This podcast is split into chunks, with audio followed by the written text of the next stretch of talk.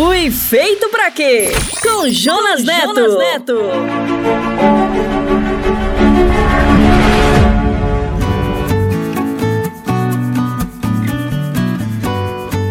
Olá, você está conectado no Fui Feito para Quê? Eu sou o Jonas, muito obrigado por estar conosco. Este é o nono episódio da série Fui Feito para Quê? Uma jornada na busca do plano e do sentido para a sua vida, baseado na palavra e na fé em Deus. E queremos agradecer por sua audiência e comentários. Continue comentando e enviando suas dúvidas. Queremos saber sua opinião sobre o Fui Feito para Quê? Quando Deus nos criou, Ele nos colocou em uma geografia que envolve, em primeiro lugar, uma família. E hoje vamos entender que fomos criados para uma bênção, para uma família de abençoados. E para começar, gostaria de chamar o nosso parceiro, o pastor Paulo Matos, e hoje ele irá responder a pergunta: Deus colocou um código secreto dentro de nós? Responde aí, pastor Paulo. Pergunte para o pastor, com Paulo Matos. Pastor, Deus colocou um código secreto dentro de mim?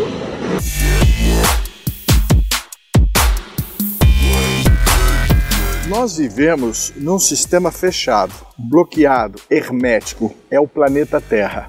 Você não pode sair daqui e ninguém pode entrar aqui. Tudo esse negócio de naves espaciais de outros planetas, isso não existe.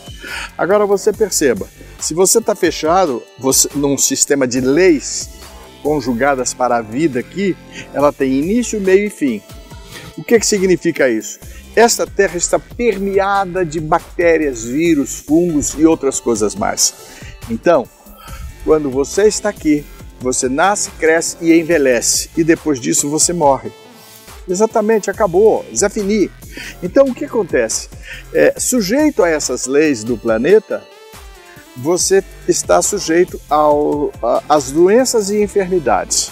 Olha que coisa impressionante. Você fica doente, gripado, com câncer, com lúpus, com outras enfermidades e você já vai correr para o abraço.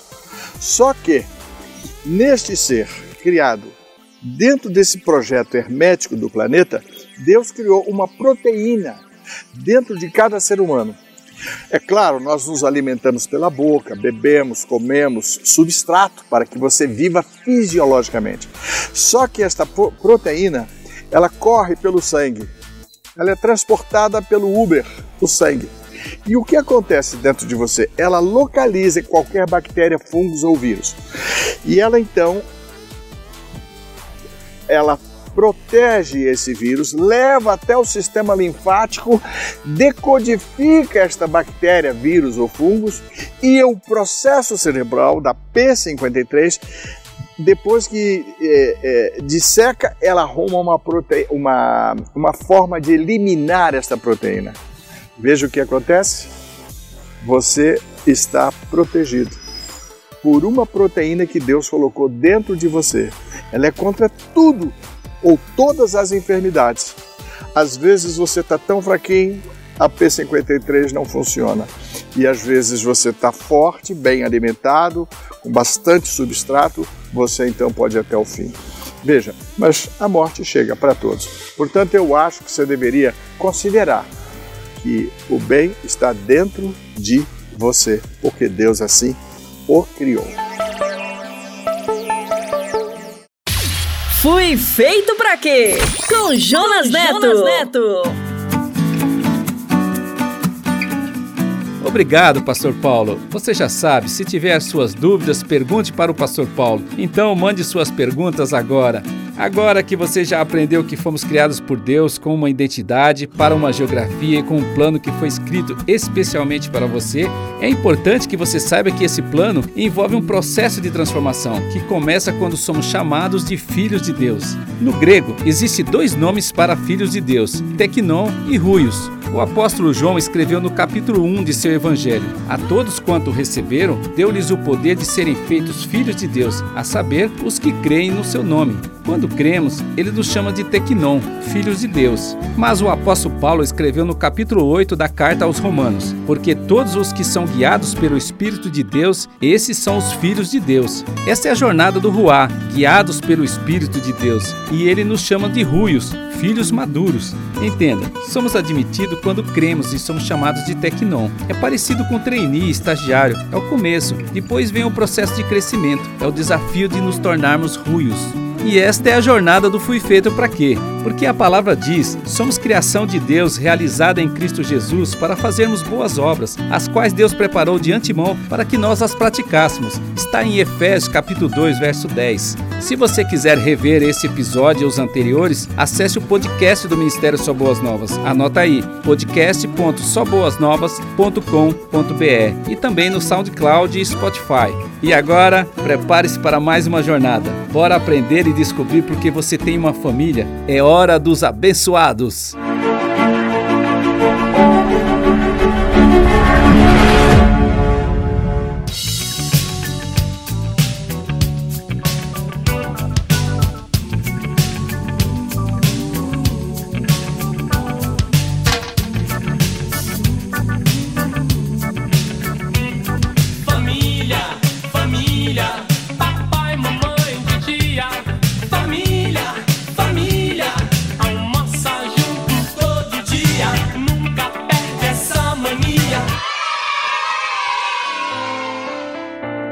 Você descobre e vive o plano que Deus desenhou para a sua vida, ele conduzirá você através de processos, e em cada processo ele tem uma bênção para você. Outro dia eu conheci um adolescente que tinha muitos problemas com sua família e ele dizia para mim: Eu odeio meus pais, eu odeio minha família, eu não pedi para nascer nessa família, eu não escolhi isso, minha vida é um inferno.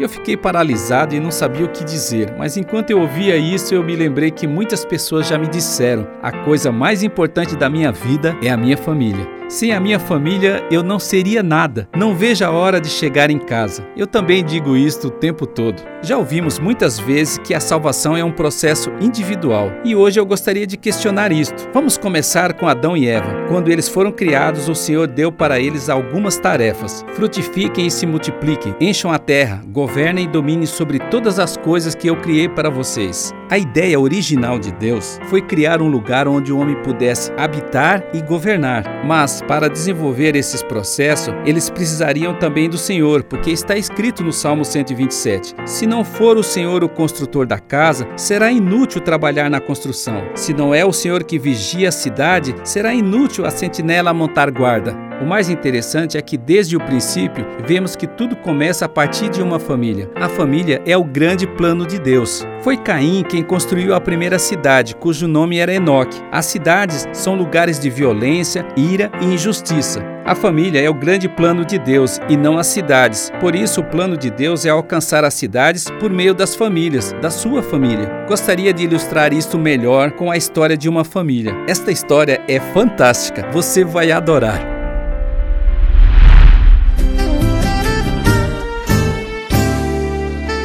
Te agradeço pela minha família e por tua presença no meu lar. Te agradeço pelo pão de cada dia que o Senhor nunca deixou faltar.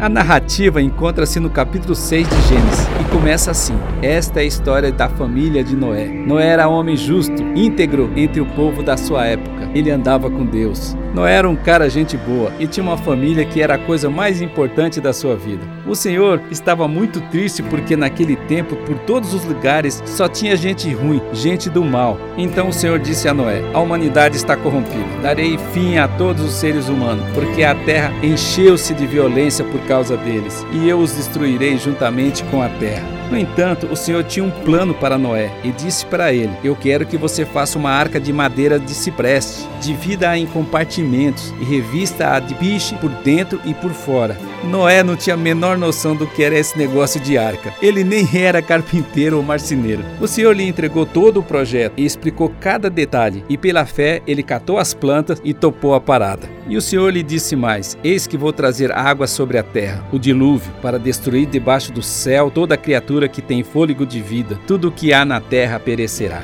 Noé deve ter ficado com muito medo, e em seu coração ele deve ter dito: Senhor, e eu e a minha família? Mas o Senhor o acalmou, dizendo: Com você estabelecerei a minha aliança, e você entrará na arca com seus filhos, sua mulher e as mulheres de seus filhos. E também faça entrar na arca um casal de cada um dos seres vivos, macho e fêmea, para conservá-los vivos com você. Ufa! Noé suspirou aliviado e fez tudo exatamente como o Senhor lhe tinha ordenado. Na real, ele nem sabia por onde começar, como conseguir madeira, ferramentas, um casal de cada animal e ainda convencer sua família. Foram longos 120 anos. Deu tempo até de ver as árvores crescerem. Ele teve paciência, confiou na palavra e obedeceu. E quando a arca ficou pronta, o Senhor lhe disse: Entre na arca, você e toda a sua família, porque você é o único justo que encontrei nesta geração. E isso está narrado no capítulo 7 do livro de Gênesis. Noé e a sua família entraram na arca e os animais vieram voluntariamente, porque eles foram criados por Deus antes do homem e conhecia a voz de quem os criou. Esta cena deve ter sido linda. Eu adoraria ter estado lá só para ver isto. E depois dos sete dias, as águas do dilúvio vieram sobre a terra. Eles estavam dentro da arca, mas quem vai fechar a porta? Faltou esse detalhe no projeto. E agora? A solução está no verso 16. Então o Senhor fechou a porta. Entenda, nos projetos de Deus, ele nos chama e trabalha junto conosco. Noé construiu a arca, mas o Senhor foi quem proveu o projeto, a madeira, as ferramentas, conduziu os animais para dentro da arca e foi ele quem fechou a porta.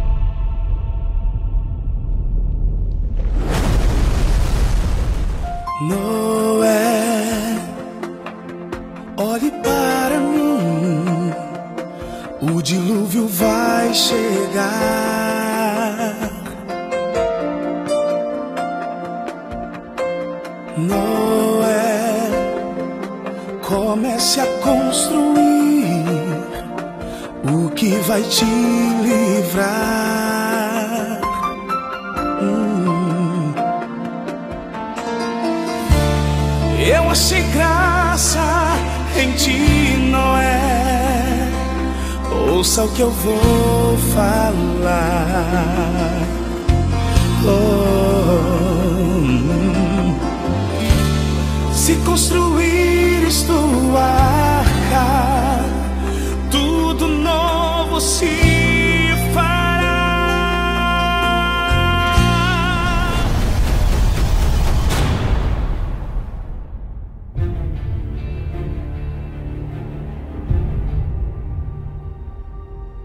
E choveu, choveu muito. Todas as fontes das grandes profundezas jorraram, e as comportas do céu se abriram, e a chuva caiu sobre a terra quarenta dias e quarenta noites. A arca flutuou sobre as águas, vencendo as ondas e tempestades. Solto sobre as águas navegava o último celeiro das sementes da terra, como se fosse um mini Éden, sem controle e sem destino, ou melhor, nas mãos do Senhor. Passaram-se mais de 300 dias, até que as águas baixaram e a arca ancorou em terra firme, e o Senhor disse a Noé: Saia da arca, você e sua mulher, seus filhos e as mulheres deles, e os animais também. E isto está lá no capítulo 8 do livro de Gênesis. E quando Noé desceu, a primeira coisa foi construir um altar dedicado ao Senhor. Era o fim do tempo da arca e começava o tempo do altar. Eu vou te dar uma dica, anota aí. Um lar que tem altar, tem gente que se rende. Um lar que tem altar, tem vitória. Antes da arca, Noé era um agricultor. O processo da arca o transformou em um carpinteiro, um marceneiro. Agora era a hora de voltar a ser agricultor. E o Senhor lhe disse: Espalhem pela terra, sejam férteis e se multipliquem. E o Senhor colocou no céu um lindo arco-íris como símbolo da sua misericórdia e do seu amor. Sabe por que eu gosto dessa história? Acertou, é porque é a história de uma família. O apóstolo Paulo escreveu no capítulo 11 da carta aos Hebreus: Pela fé, Noé, quando avisado a respeito das coisas que ainda não se viam, movido por santo temor, construiu uma arca para salvar sua família. Por meio da fé, ele condenou o mundo e tornou-se herdeiro da justiça que é segundo a fé. Vou repetir: pela fé, Noé construiu uma arca para salvar sua família. E você está construindo uma uma arca para salvar sua família, saiba que a família é o grande plano de Deus. Por isso, o grande plano de Deus para Abraão era alcançar a sua família e, através dela, alcançar todas as famílias da terra, conforme está escrito em Gênesis no capítulo 12: Farei de você uma grande nação, e o abençoarei, e engrandecerei o seu nome. Seja uma bênção. Abençoarei aqueles que o abençoarem, e amaldiçoarei aqueles que o amaldiçoar. Em você serão benditas todas as famílias da terra. A partir das descendências de Abraão nasceram doze famílias, as doze tribos de Israel: Ruben, Simeão, Judá, Zebulon, Issacar, Dan, Gade, Aser, Naphtali, Benjamim, Manassés e Efraim.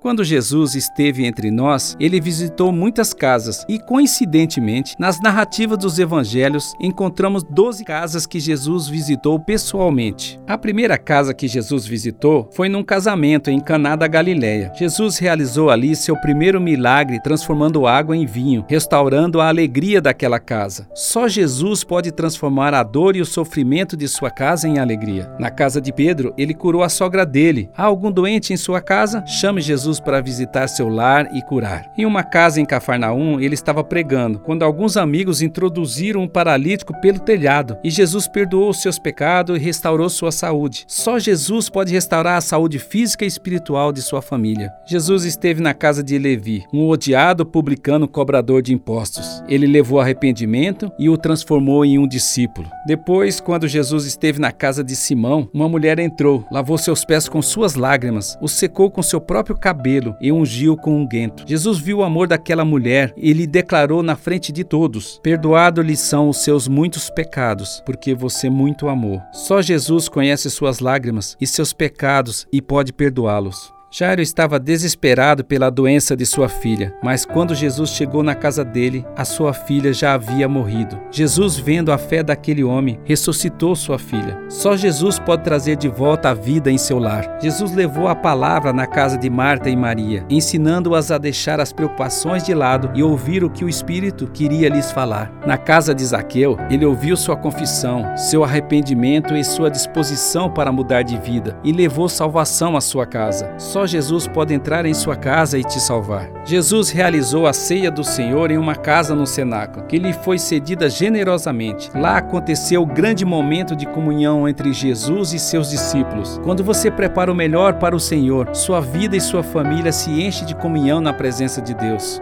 Mas foi na casa de Caifás que Jesus foi levado para ser julgado e para esta casa ele foi levado involuntariamente. Muitas vezes em nossa própria casa levantamos a voz para julgar nossos familiares e as pessoas que estão ao nosso redor, sem perceber que Jesus também está ali conosco. Após sua ressurreição, no caminho de Emaús, Jesus apareceu para uns discípulos que não o reconheceram. No final do caminho, eles o convidaram para entrar em sua casa. E ao partir o pão, seus olhos foram abertos e puderam ver que Jesus sempre esteve entre eles. Jesus quer abrir a visão espiritual da sua família para que todos vejam que ele vive e está entre nós. A última casa é a casa dos discípulos. Após a morte e ressurreição de Jesus, os discípulos estavam com medo dos judeus e romanos e ficaram escondidos em uma casa de portas fechadas. Mas o Senhor Jesus atravessou as paredes, apareceu no meio deles e disse: Paz seja convosco. E soprou sobre eles, dizendo: Recebei o Espírito Santo. Quando você estiver se sentindo sozinho, com medo, as portas fechadas, creia, o Senhor estará lá com você. Enviará o seu espírito para acalmar seu coração. Seja qual for a necessidade da sua casa, o Senhor está te dizendo hoje: Eis que estou à porta e bato. Se alguém ouvir a minha voz e abrir a porta, entrarei em sua casa e cearei com ele e ele comigo. Está no capítulo 3 de Apocalipse. Que tal convidar Jesus para entrar em sua casa agora?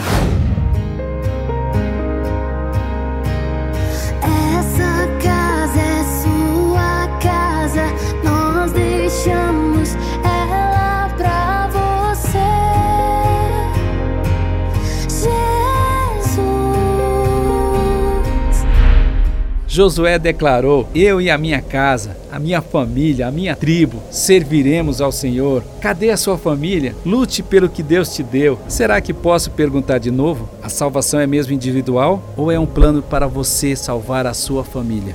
No Salmo 128 está escrito: Como é feliz quem teme ao Senhor, quem anda em seus caminhos. Você comerá do fruto do seu trabalho e será feliz e próspero. Sua mulher será como videira frutífera em sua casa, e seus filhos serão como brotos de oliveira ao redor da sua mesa. Assim será abençoado o homem que teme ao Senhor. Porque eu te amei, uma cruz pesada carreguei. Porque eu te amei, a morte eu também enfrentei. Porque eu te amei, mesmo sem você me amar. Porque eu quero te salvar, meu filho.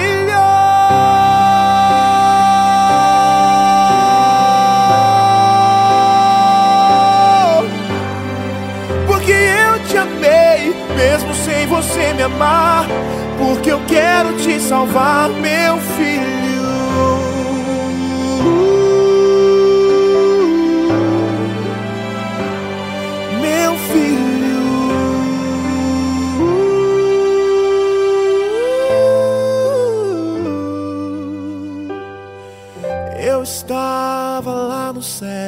Junto com os anjos, no trono de glória.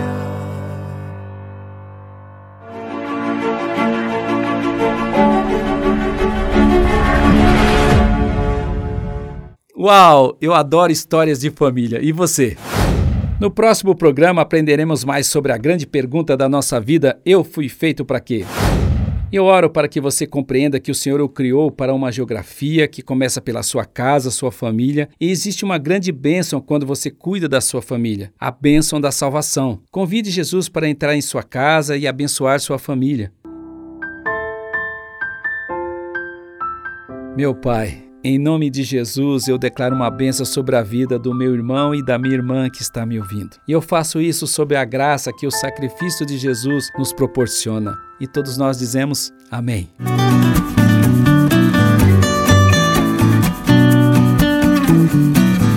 você quiser acessar esse conteúdo e os anteriores, é fácil. Acesse o podcast do Ministério Só Boas Novas. Anota aí, podcast.soboasnovas.com.br e também no SoundCloud e Spotify. Chegamos ao fim. Até o próximo episódio do Fui Feito Pra Quê. Não se esqueça de nos enviar seus comentários e dúvidas. Até lá!